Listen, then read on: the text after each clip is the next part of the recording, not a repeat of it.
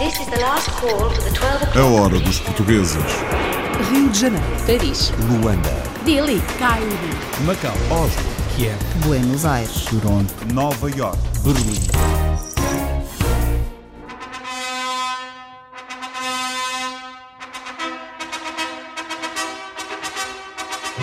O casamento de sonho de alguns americanos pode ser em Portugal.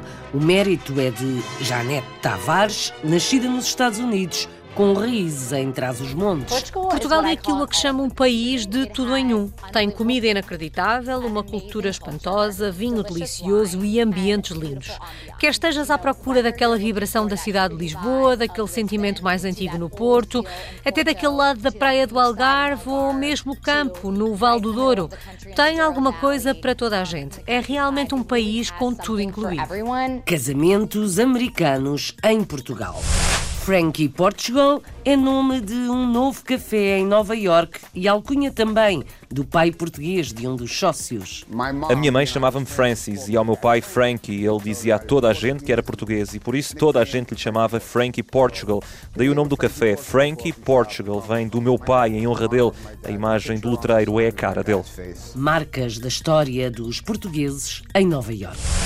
Os livros também viajam. Há um cantinho português em Bruxelas que vende livros, mas quer ser um centro cultural e um ponto de encontro de portugueses. Para nós não é importante estar eh, a tirar algum proveito desta atividade, mas sim atrair os portugueses a contribuir, seja financeiramente, seja com disponibilidade, para criar eh, oportunidades onde se fala da cultura portuguesa ou, ou se transmite essa cultura. La Petite Portugaise, um cantinho português em Bruxelas.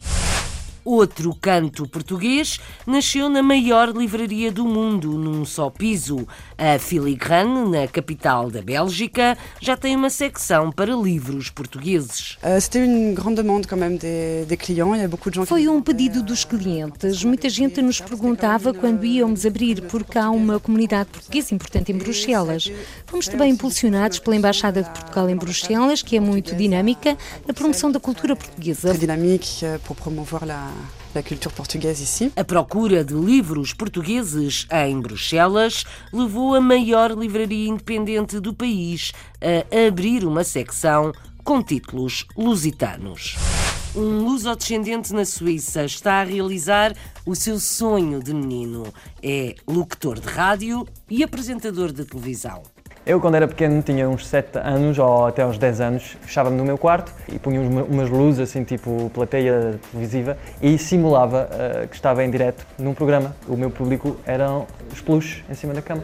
E comecei a entrar na rádio primeiro, e gosto imenso da rádio. É um meio muito íntimo com, com, com os ouvintes, estamos próximos dos ouvintes. A paixão da rádio. Trabalhar, trabalhar, trabalhar. É a chave do sucesso de um chefe português na Alemanha. Já chegou ao estrelato e quer repetir. E agora vamos tentar conseguir a estrela Michelin este ano novamente. E é esse o meu propósito desde este ano, de lutar, de eu trabalhar 16, 17, 18 horas por dia, para que eu possa elaborar os meus pratos, para que eu consiga eh, ser melhor ainda. Eu quero ser melhor do que eu já fui. Esse é o meu objetivo. É isso que eu quero. Muito trabalho na cozinha para vingar como chefe. A importação de vinhos portugueses para o Canadá é mais difícil do que parece, mas os canadianos estão a tomar-lhe o gosto. O canadiano hoje em dia, possivelmente, o vinho que consuma mais é o Esporão Reserva, tinto. É definitivamente um caso eh, de estudo no mercado de Ontário, porque não sendo eh, um dos produtos de entrada a nível de preço, tem sido o produto que mais sucesso tem tido. Talvez pela aproximação aos vinhos da Califórnia, aos vinhos do sul da França, tem sido realmente o maior sucesso no Ontário. O tinto alentejano conquista adeptos no Canadá. This is the last call for the 12 o'clock British Airways flight VA412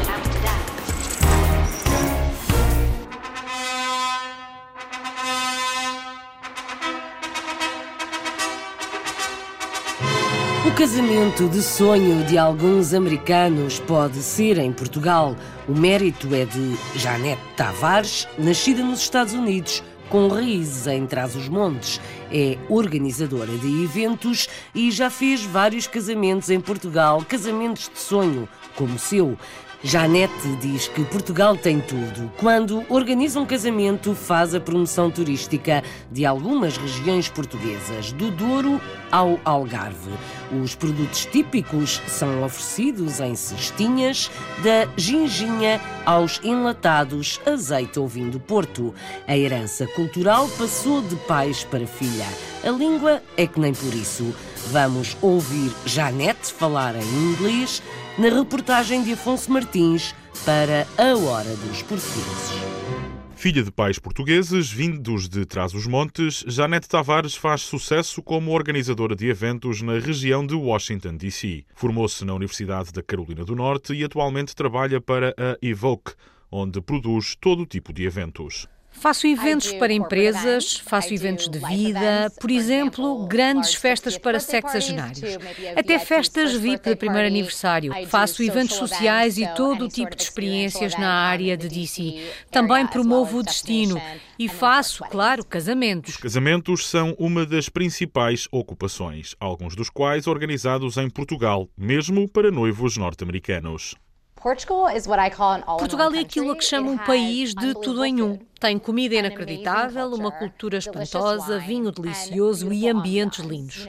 Quer estejas à procura daquela vibração da cidade de Lisboa, daquele sentimento mais antigo no Porto, até daquele lado da praia do Algarve ou mesmo campo, no Val do Douro, tem alguma coisa para toda a gente. É realmente um país com tudo incluído. Areias do Seixo, em Torres Vedras, Val do Douro ou Lisboa foram os locais que já acolheram os casamentos organizados por Janete. A operação vai desde a produção da festa até ao alojamento dos convidados. Desde marcar as viagens de avião até ao transporte. Quando se trata de um evento de fim de semana, tratamos de tudo. Levamos os nossos convidados do ponto A ao ponto B, tratamos de jantares, pequenos almoços, lanches para a viagem, até fabulosos cestos de boas-vindas criados por artesãos locais de Portugal. Nesse sentido, depois deles aterrarem, nós facilitamos-lhes muito a vida. Mas é claro, antes da chegada deles, já os preparamos para que eles possam desfrutar de Portugal. Sem nunca esquecer as raízes lusitanas, Janete escolheu Portugal para organizar o próprio casamento. Uma produção que atraiu a atenção de Martha Stewart, estrela da televisão norte-americana. Ela usou o vídeo do nosso casamento que aconteceu no Six Senses. Foi uma experiência incrível de três dias no Val do Douro. Sendo uma produtora de eventos, eu quis levar todos os meus amigos de DC e quis realmente retribuir ao país. Isso era muito importante para mim. Quis que fosse tudo autêntico, local e garantir que os nossos convidados tivessem a experiência de Portugal. Promover Portugal como destino turístico é algo de que a luso-americana não abdica e por isso os produtos portugueses são quase obrigatórios nas suas produções. Some of my favorite things that I have included in baskets are the famous sardine cans. Algumas das minhas coisas preferidas que já incluí em cestos são as famosas latas de sardinha, azeite de Portugal, ginginha, as lindas garrafas de vinho do Porto. Adoro trazer gente ao país porque habitualmente quando vão embora a primeira coisa que me dizem é muito obrigado. Conheci pessoas incríveis neste país e mal posso esperar para voltar. Na maioria das vezes, eles voltam mesmo a Portugal e adoram. É uma história que nunca vão esquecer, que vão poder contar aos filhos e que podem continuar a revisitar. Janete Tavares, a produtora de eventos de origem portuguesa que transforma Portugal numa experiência inesquecível para os norte-americanos. É um dois em um. Esta promotora de eventos organiza casamentos americanos em Portugal e promove o país dos pais como destino turístico. A hora dos portugueses.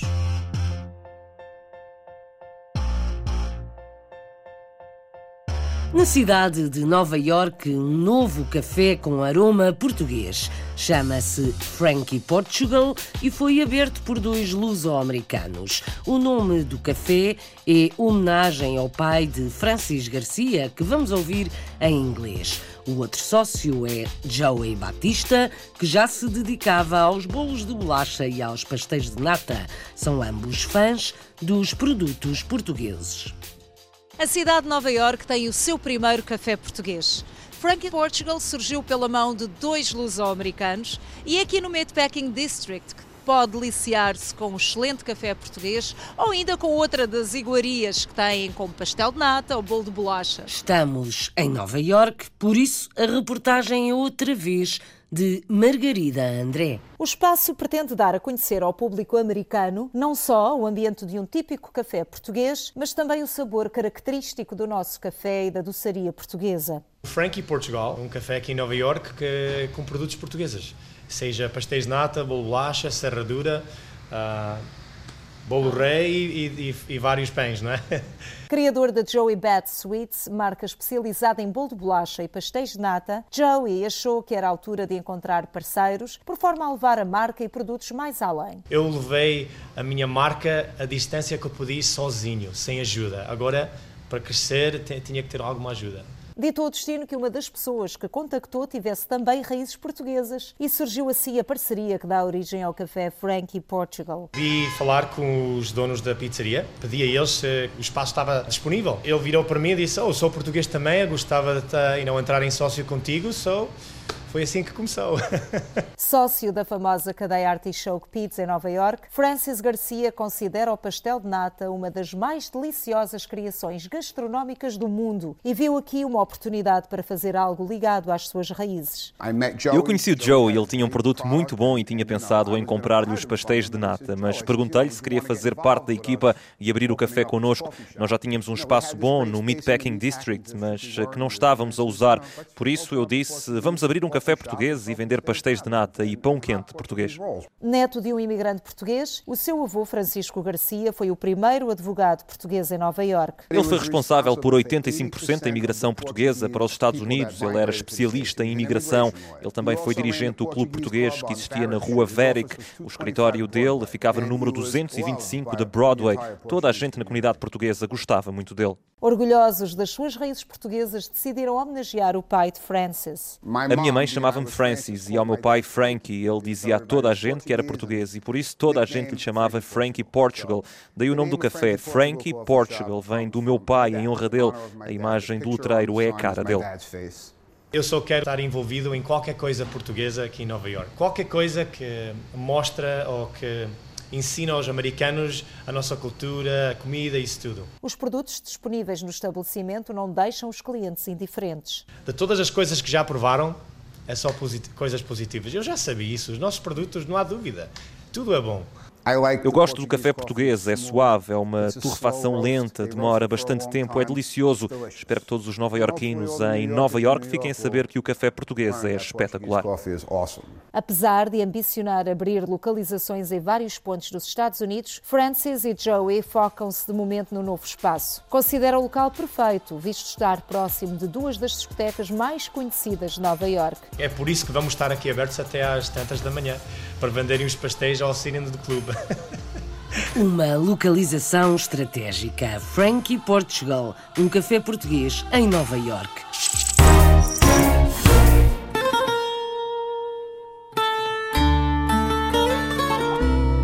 La Petite Portuguesa é um cantinho português em Bruxelas que quer ser um ponto de encontro, um centro cultural e livraria. O objetivo não é o negócio, mas sim a promoção da língua, da cultura, das tradições portuguesas. É um espaço onde se podem matar saudades de alguns produtos típicos e promover eventos lusófonos, como conta uma das promotoras, Susana Prat. A reportagem é do Carlos Pereira.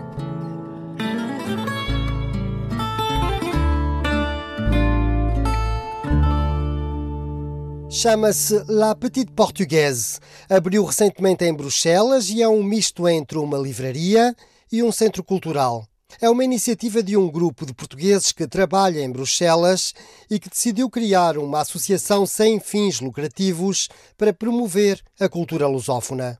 A associação é um, uma atividade para nós suplementar, digamos, temos a nossa vida profissional, a nossa vida familiar, a nossa vida privada e esta associação faz parte da nossa vida privada, da nossa outras ocupações que temos da nossa vida. Portanto, para nós não é importante estar a tirar algum proveito desta atividade mas sim atrair os portugueses a contribuir, uh, seja financeiramente, seja com disponibilidade, uh, para criar oportunidades onde se fala da cultura portuguesa ou se transmite essa cultura. Bruxelas tinha uma livraria portuguesa, a Livraria Orfeu, e organizava regularmente eventos culturais à volta do livro.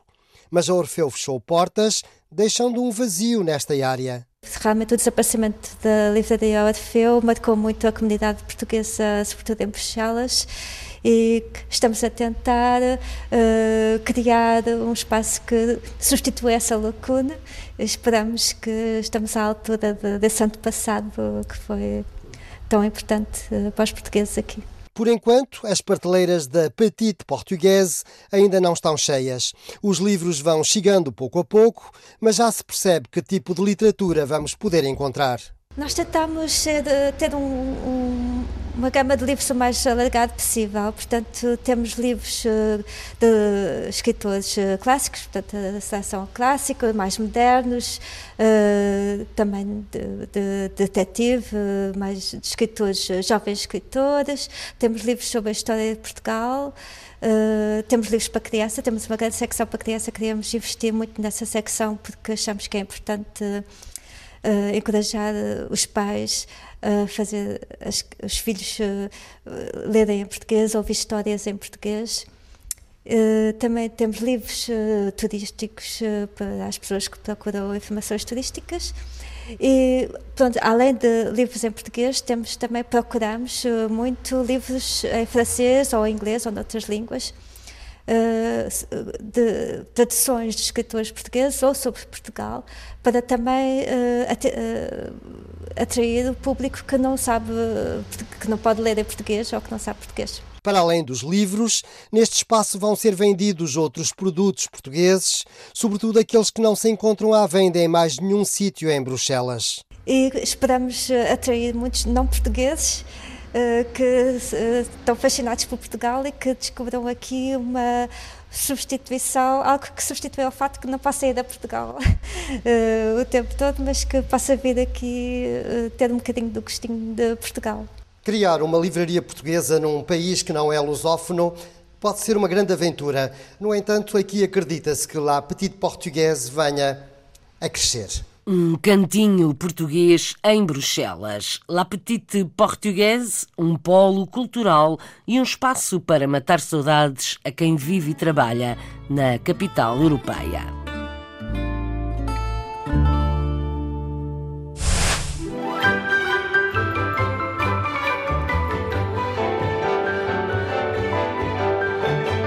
Maior livraria da Bélgica e do mundo, a maior num só piso, conta agora com uma secção de livros portugueses. Foi uma necessidade para dar resposta à procura e para ocupar o vazio que uma livraria portuguesa em Bruxelas deixou quando fechou portas. Para responder a vários pedidos, conta Bandine Girard, a Filigrane decidiu então abrir uma secção dedicada à literatura portuguesa. O Carlos Pereira também lá foi. Em Bruxelas há uma livraria independente com reputação mundial. Fundada por Mark Philipson, abriu pela primeira vez em 1988.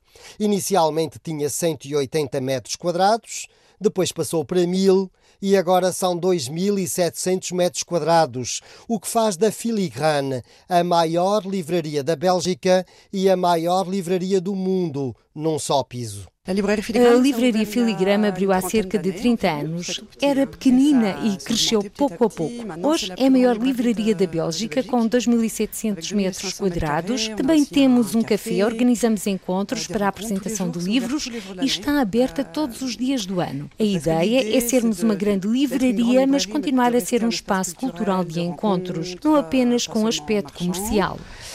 É um grupo independente? Sim, é uma empresa familiar criada por Mark Philipson, que continua a ser o nosso diretor. Em outubro de 2017, a livraria Filigrane abriu uma secção portuguesa. Foi fortemente impulsionada pela Embaixada de Portugal no Reino da Bélgica e ocupa o espaço internacional, um espaço onde já existem livros de outros países. Euh, C'était une grande demande quand même des, des, clients. Il y a beaucoup de gens qui nous demandaient euh, quand est-ce qu'on allait ouvrir, etc. Parce Foi um pedido dos clientes. Muita gente nos perguntava quando íamos abrir, porque há uma comunidade portuguesa importante em Bruxelas. Fomos também impulsionados pela Embaixada de Portugal em Bruxelas, que é muito dinâmica. A promoção da cultura portuguesa foi esta ajuda e esta parceria que nos deu a ideia de nos lançarmos. Au début et leur partenariat qu'on a toujours euh, c'est ça qui nous a donné l'idée de nous lancer. Euh. O mais complicado para a livraria é mesmo escolher os livros. A Embaixada e o Instituto Camões aconselharam a encomenda das primeiras obras e agora são os clientes que já começam a fazer sugestões. A filigrana está num bairro europeu, onde moram, claro, muitos portugueses. No café há vários anos que já se vendem pastéis de nata e agora Blandine Girard quer organizar regularmente apresentações de livros portugueses para dar a conhecer o espaço português. On a fait une grande fête de lancement pour l'ouverture en, en octobre. Fizemos uma grande festa de lançamento em outubro com a presença de Jacinto Lucas Pires, que veio apresentar os seus livros e foi muito simpático. Puxando um pouco os móveis, conseguimos ter algum espaço. Fizemos um outro encontro sobre Aristides de Sousa Mendes, que tinha ligações aqui com a Bélgica, sempre com a embaixada, claro. Esperamos trazer mais gente e esperamos continuar. Donc ça c'est toujours avec l'ambassade qu'on organise ça pour euh, faire venir plus de monde et etc. Donc on espère pouvoir continuer ça ouais, à l'avenir. Ouais. Há já vários anos encerrou em Bruxelas uma livraria portuguesa, a Orfeu, e por isso são espaços como estes que ajudam a promover na Bélgica a literatura portuguesa. A hora dos portugueses. C'est l'équipe du matin. Il est 7h03 sur WNFM. Nous sommes le jeudi 11 janvier 2018. Bonjour Bonjour, Bonjour. Um jovem luso-descendente na Suíça está a realizar o seu sonho. Faz rádio e televisão. Eu sou um apaixonado de rádio e televisão, tenho 24 anos, nasci na Suíça, em Lausanne, sempre cresci em Lausanne e sou português. Os meus pais são portugueses, tenho família toda em Portugal e, e desde pequeno eh, sempre sonhei com este mundo de rádio, de, de televisão sonhou e está a realizar. Stefan Guerreiro nasceu e vive em Lausanne, onde apresenta um programa de televisão, mas todos os dias apanha o comboio para ir a Genebra fazer o programa da manhã numa rádio. Passa o dia a correr e madruga, como todos nós que fazemos rádio logo pela manhã. A reportagem na Suíça para A Hora dos Portugueses é de Vanessa Santos, mas quem fala é o homem da rádio. Eu sou um apaixonado de rádio e de televisão, tenho 24 anos, uh, nasci na Suíça, em Lausanne, sempre cresci em Lausanne e sou português. Os meus pais são portugueses, tenho família toda em Portugal e, e desde pequeno uh, sempre sonhei com este mundo de rádio, de, de, televisão. Eu, quando era pequeno, tinha uns 7 anos ou até aos 10 anos. Eu não, não tenho irmãos, por isso tinha que me divertir sozinho e fechava-me no meu quarto e, e punha uma, umas luzes assim tipo plateia televisiva e simulava uh, que estava em direto num programa e o meu público eram os peluches em cima da cama. E comecei a entrar na rádio primeiro e gostei e gosto imenso da rádio. É um meio muito íntimo com, com, com os ouvintes, estamos próximos dos ouvintes, de manhã à noite, é, é uma coisa muito, muito especial. Stéphane, Valentine et Vincent Il est 7h03 sur WNFM. Nous sommes le jeudi 11 janvier 2018. Bonjour Bonjour, On est très O meu dia a dia é muito intenso. É um, é, é um desporto, uh, quase. Eu levanto-me às 4 da manhã, uh, vou até Genebra fazer o programa na rádio, uh, de comboio. por isso já começo a trabalhar tipo às 4h50, até chegar à rádio às 6 até às 9 e depois preparo o programa, uma vez que o, o direto acabou às 9, uh, preparo o programa de, do dia a seguir e por volta das 11, meio-dia, venho para Lausanne trás, vou, vou de comboio também, trabalho e chego a Lausanne para vir aqui à La Télé uh, gravar programas até às 7, 8 da noite e depois é só o tempo de chegar a casa, comer e, e dormir porque o despertador acorda muito, muito cedo. Não posso dizer que tenha sido difícil para mim, uh, tenho tido muita sorte, mas também muito trabalho. Desde 15 anos comecei a trabalhar uh, imensa. Eu, eu, queria mostrar aos meus pais que conseguia e conseguia um dia estar na televisão, estar na rádio e é, é mesmo uma paixão, é, é, a ambição, a paixão que me fez chegar até aqui e ainda tenho muito para aprender. Vi o casting uh, para entrar na televisão, aqui na, no canal da Télé, e, e, tentei, vi no Facebook, tentei, fiz um vídeo e fizemos o casting e eles propuseram um, novo programa, que é o programa Les Curieux, Os Curiosos. É um programa de 30 minutos com quatro pessoas comigo de plateia a falar de factos uh, insólitos e é um programa de divertimento uh, informal, uh, ligeiro, não é muito, muito sério. Aprende-se coisas, mas não é, é, é, simpático gosto de fazer rádio de manhã, gosto de fazer eh, à tarde televisão e, e a mistura dos dois é, para mim, um dia a dia completo. A minha missão é mostrar que um português aqui também pode conseguir a chegar a, a um sítio alto e também pode ter um estatuto importante. Stefan Guerreiro faz um programa de televisão e outro na rádio na Suíça francófona.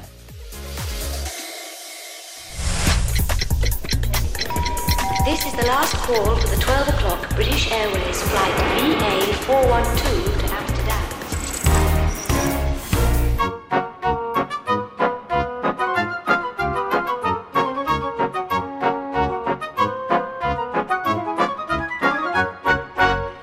Vista para um rio e um jardim que trabalha o chefe Luís Dias em Colónia, na Alemanha, dirige um restaurante com duas salas, uma delas para especialidades gourmet.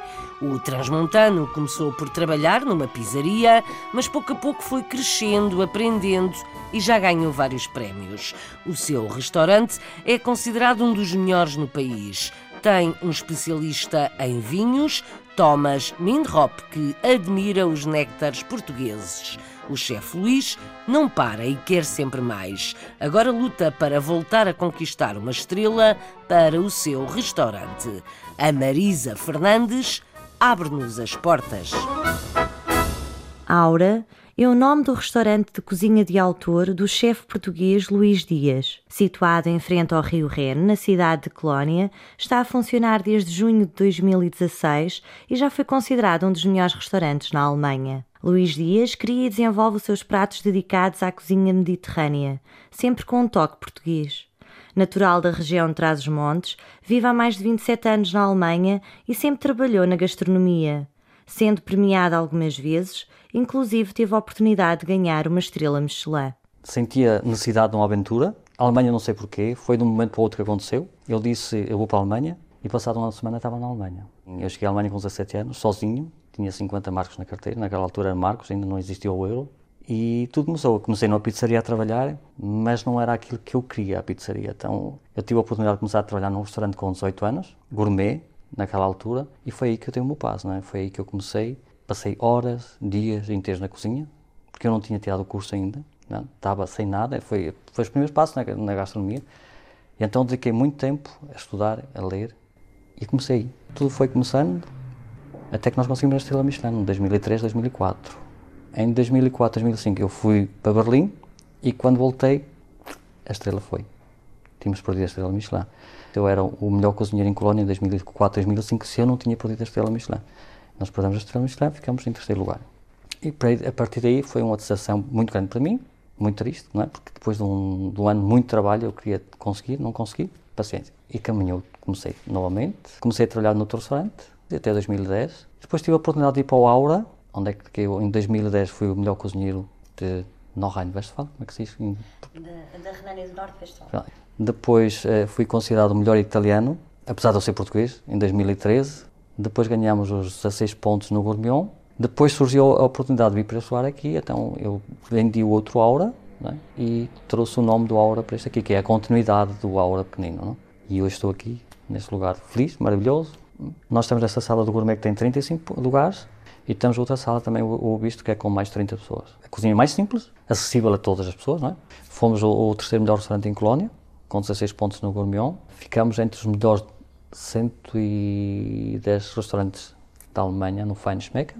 Isto depois de dois anos, um ano e meio. Não? E os 50 melhores italianos em toda a Alemanha, que fiquei, fiquei em quarto lugar. Nós mudamos de três em três semanas a carta, tanto sempre renovar as ideias, procurar produtos novos, para poder elaborar pratos novos, para que os clientes possam sentir que é todas as semanas há alguma coisa nova. Não? E é isso que eu tento fazer com os meus colegas de trabalho. Né? Nós somos um time, porque eu sozinho não consigo fazer nada. Nós somos 12 pessoas, são 7 na cozinha e 5 na sala. A ideia é minha, com o do outro chefe, que é o meu, o meu, braço direito, e então nós realizamos os pratos, depois eu passo a mensagem ao Thomas, que é o nosso sommelier, e falo tudo o que está nesse prato, né, os componentes que tem esse prato, e então ele vai conjugar o componente desse prato com um bom vinho. Nós temos 180 qualidades de vinho. Nós tentamos conjugar vinhos portugueses. Temos um vinho português que, que é um, um, está considerado entre os 100 melhores do mundo. Portugal hat, ich glaube. Penso que Portugal tem à volta de 500 castas autóctones, ou seja, castas exclusivamente produzidas em Portugal. É incrível. Por isso, tentamos, através dos vinhos, fazer com que os alemães apreciem cada vez mais a cultura do vinho e também a culinária portuguesa. E agora vamos tentar conseguir a estrela Michelin este ano novamente. E é esse o meu propósito este ano, de lutar, de trabalhar 16, 17, 18 horas por dia, para que eu possa elaborar os meus pratos, para que eu consiga uh, ser melhor ainda. Eu quero ser melhor do que eu já fui. Esse é o meu objetivo. É isso que eu quero. Nós conseguimos quando nós queremos. Quando nós temos força de vontade, tudo é mais fácil. Quando nós acreditamos em nós mesmos, quando nós somos capazes. É como eu digo, sabe? Eu olho, olho para esta paisagem, sorrio, fico feliz e inspiro os meus, pratos. É isso aí que me dá força para lutar. Eu digo a todas as pessoas: lutem, acreditem nós conseguimos. E é isso que aconteceu comigo. Um homem de batalhas, um chefe transmontano em Colónia, um dos melhores cozinheiros na Alemanha. A hora dos portugueses.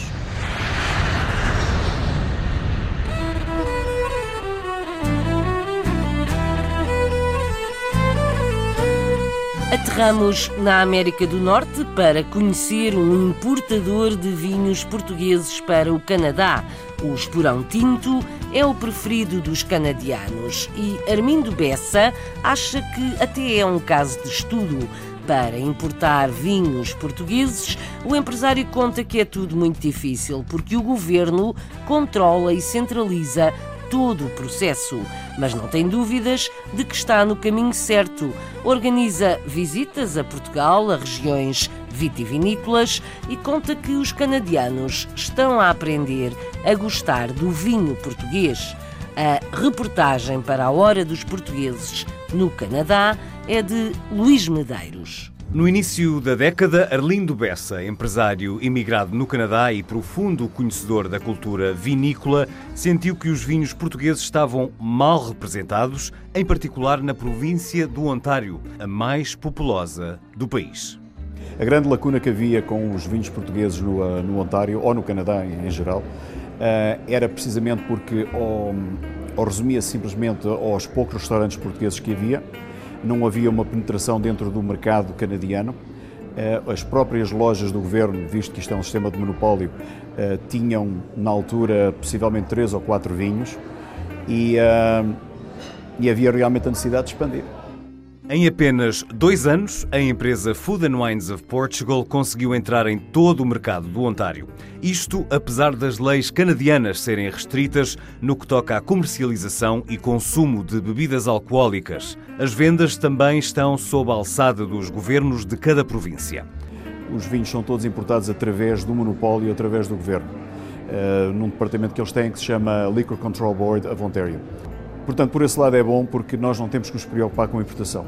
Por outro lado, temos seguido todas as regras uh, que o Governo nos impõe, a distribuição é extremamente difícil e o armazenamento é feito pelo Governo, apesar dos vinhos nos pertencerem a nós e sermos nós que os distribuímos. Há umas certas cotas de, de importação que aumentam ou diminuem conforme uh, os números do ano anterior. Eh, segundo, porque, por exemplo, a, a distribuição eh, só pode ser feita depois do produto estar vendido, o que quer dizer que uma, uma venda de momento não pode acontecer. Todas, todas as vendas são primeiro declaradas ao governo, com o nome e morada da pessoa, só depois podem ir buscar ao armazém e podem ser entregues. Entre privados e restaurantes, são mais de 1.500 clientes a quem a empresa oferece cerca de três centenas de marcas de vinhos de 30 produtores portugueses com que trabalha. Das várias regiões representadas, o consumidor canadiano já tem preferências. O canadiano hoje em dia, possivelmente, o vinho que consuma mais é o Esporão Reserva, tinto.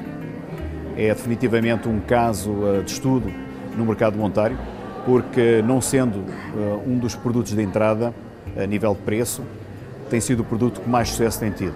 Talvez pela aproximação uh, em estilo aos vinhos da Califórnia, uh, aos vinhos do sul da França, e talvez pronto, há algumas uvas que, que, são comuns em ambos os vinhos, tem sido realmente o maior sucesso no Ontário.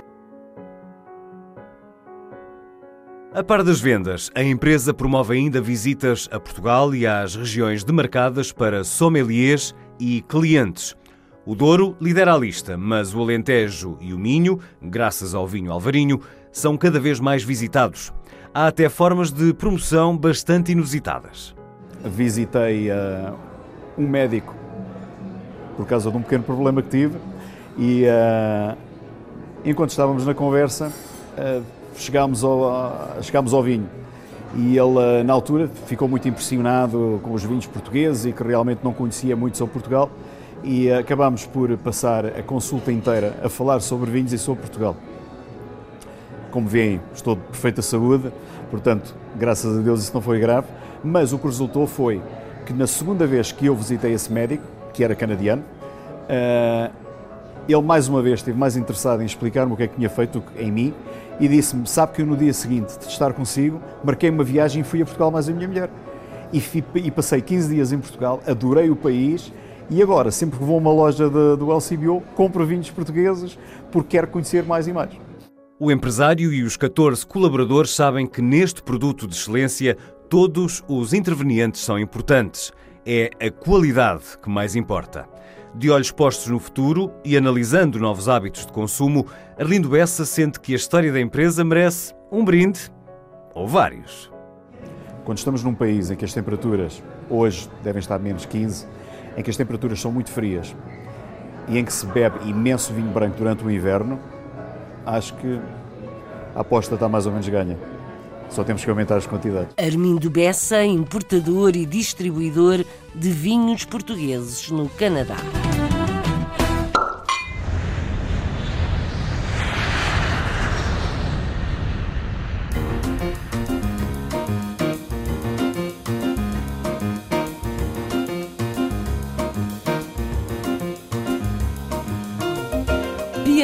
Pianista e professor Michel Lopes dá aulas no Conservatório do Luxemburgo, toca acima de tudo piano de acompanhamento, tem formação em música clássica, mas faz variações. Variações que podem ser escutadas no seu segundo disco, que está a sair.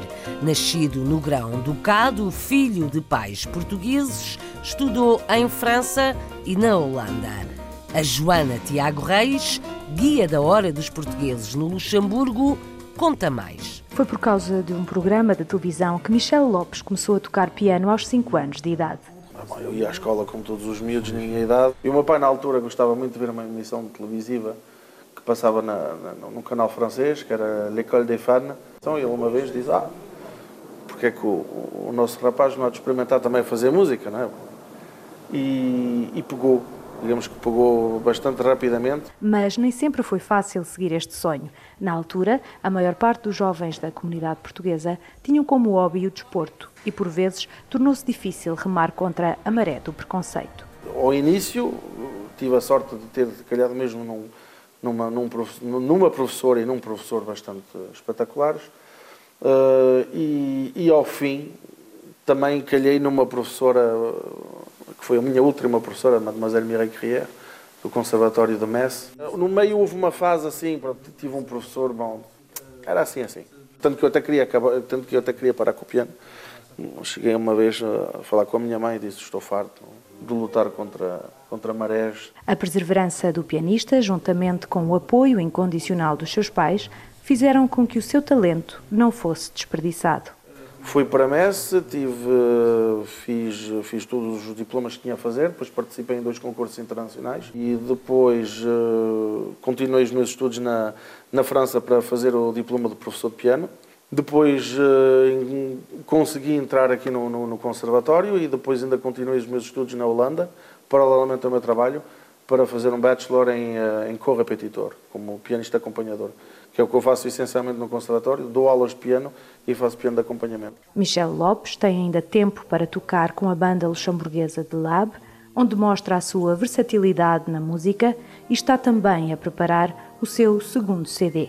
Não só toco eh, piano clássico, que é a minha, a minha base, mas também faço jazz, também faço música pop, também faço um bocado de música eletrónica. Estou a preparar o meu segundo CD já, onde eu, o primeiro CD era mesmo só de música instrumental e eu agora com o segundo vou trabalhar mais em colaborações com cantoras, uh, rappers. Questionado sobre a importância da arte, o pianista termina esta nossa conversa respondendo desta forma.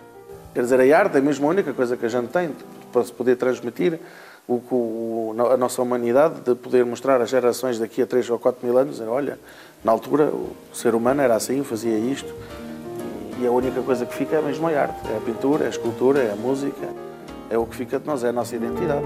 Michele Lopes, um pianista de origem portuguesa no Luxemburgo, com dois discos editados, notas soltas, notas ao piano, que nos acompanham por agora.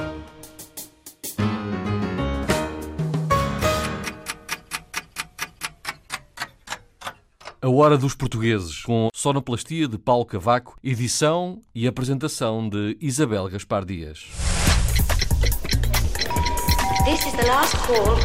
A Hora dos Portugueses. Rio de Janeiro. Paris. Luanda. Dili. Cairo. Macau. Oslo. Kiev. Buenos Aires. Toronto. Nova York. Berlim.